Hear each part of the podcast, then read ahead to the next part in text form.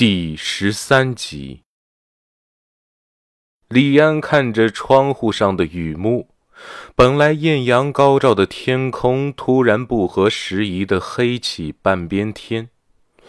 一阵炸雷把雨从天上打下来，办公室的门突然被敲响。李安说：“进来吧，有个重大的发现。”我们在查看监控的时候，发现了一个可疑人员。唐浪把平板电脑播放器打开，随后对坐在一旁的方志国打了声招呼：“李队，你看，这是电梯监控画面。监控时间显示为二零一八点零八点一四一零点五三点二二。”一个身着保洁制服的人推着一个垃圾桶从地下室进入电梯间。这个电梯间看起来比较大，应该是大厦专门用来拉货的货梯。这个人在电梯里全程都是低着头。监控虽然是高清的，但是得不到什么有价值的线索。这个推垃圾桶的保洁是女孩跳楼前四个小时内唯一一个。坐电梯到顶楼的人，进度条过去了五分之四，电梯里已经只剩下保洁一个人。电梯不再总是停止，电梯径直上到了五十八楼。电梯门缓缓打开，保洁依旧保持着刚才的姿势，推着垃圾桶走出去。在保洁快走出电梯间时，他微微抬起头。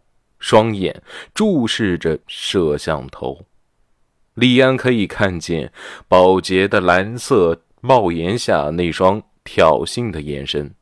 他戴着口罩，口罩下面是浓密的毛发，这些并不是头发，看起来像下巴。画面里，保洁抬起头，他戴着一个口罩，似乎在用挑衅一般的眼神看着李安。唐浪调出了另外一段监控画面。大概过了十分钟的时间，这个保洁再次出现，还是推着这个垃圾桶，从货梯一直来到地下室后离开。李安看着屏幕上的保洁背影，对唐浪说：“我保存一份，我要琢磨琢磨，这个保洁到底是怎么回事。”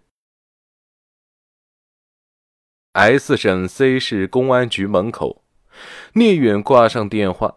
为什么方志国让自己待在 C 市继续调查呢？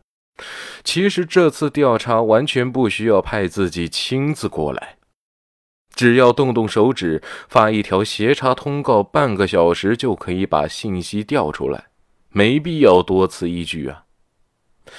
张亮下楼看见大门口聂远正站在那发呆。他小跑过去。哎，刚才去找你人，你人没在，你查的怎么样了？聂远掏出根小苏递给张亮，还能怎么样？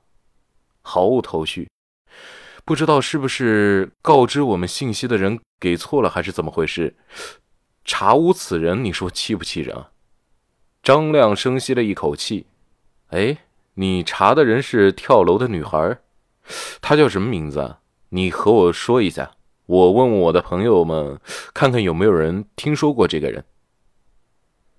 聂远有些信不过张亮。啊，你朋友又是谁啊？张亮开始挖苦聂远。哎，我虽然没有你聂总牛逼，年纪轻轻的就做上了分队副队长。哎，我呢，小垃圾一个，在市局做做后勤。聂远不以为然，后勤怎么了？再怎么说你也是在市局工作，再怎么样也比我这个分队的小副队长要强多了，你说对不对？没准你做了几年就成了后勤部的张部长，我撑死了也就做个支队长，官大一级压死人呐！张亮不想和聂远讨论这些看不见边界的东西，我做后勤的。平时和下面各个辖区的派出所打交道，所以查个人很简单。也许他们失踪材料还没有报上来，我去催一下。聂远听到张亮这么说，不管他是不是吹牛，先用上再说。呃，看来你混的比我厉害啊。那行，你这边帮忙联系一下徐瑶，女，现在十五岁，身高在一米五三。是这么写的吗？张亮似乎对聂远的事非常上心。把微信对话框打开，写下了“徐瑶”两个字。听到聂远对他说“没问题”后，就说：“哦，那行吧，那你先回去宾馆睡一觉，等我好消息。中午我下班了叫你起床，请你吃饭。那就期待你的好消息了。”聂远和张亮道别之后，独自一个人步行回到宾馆。他躺在床上，空调的冷风打在墙上，吹在人的身上，很舒服。很快，他就睡着了。C 市公安局后勤部，张亮在整理文件。就在半个小时前，他才通过微信把自己熟识和不熟识的人全部都联系了一遍。不知道这种大海捞针的询问方式会不会有什么结果？他开始对自己的人际关系打问号，整整半个小时了，一条消息都没有。张亮把文件放入了文件袋，起身走出办公室。就在他左脚刚迈出去的一瞬间，背后就不间断地传来微信的提示音和震动，似乎是认识张亮的人商量好一样，全部都在同一时间回复了消息。张亮顾不了那么多。把文件袋抱在了身前，回到办公桌旁，拿起手机解锁，点开了最新一条消息。他失望了，这个朋友所在的派出所最近几周没有接到有人失踪的报案，接下来的五十多条信息都是诸如此类的情况，要么是没有失踪人口，要么就是失踪人口里没有叫徐瑶的。张亮一个一个的点开，一个一个失望的，并回复“谢谢麻烦了”等等诸如此类的客套话。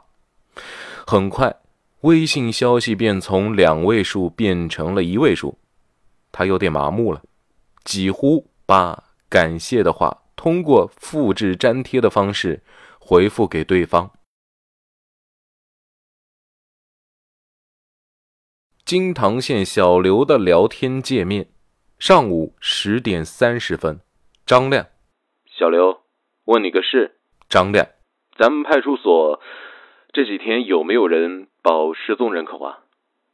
有没有一个叫徐瑶的，今年十五岁，身高一米五三左右，这么一个女孩？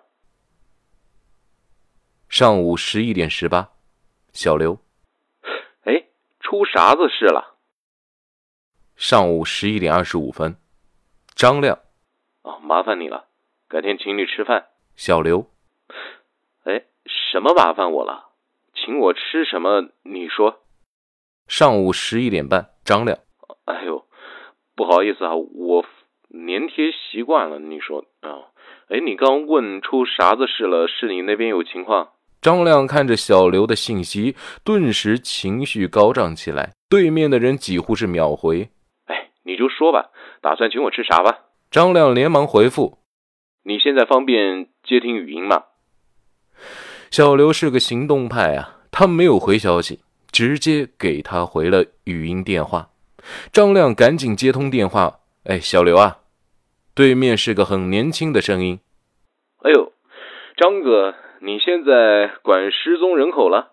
呃，算是吧。”我这边帮我在 G 上的一个朋友查个案子，他们发现了个失踪女孩。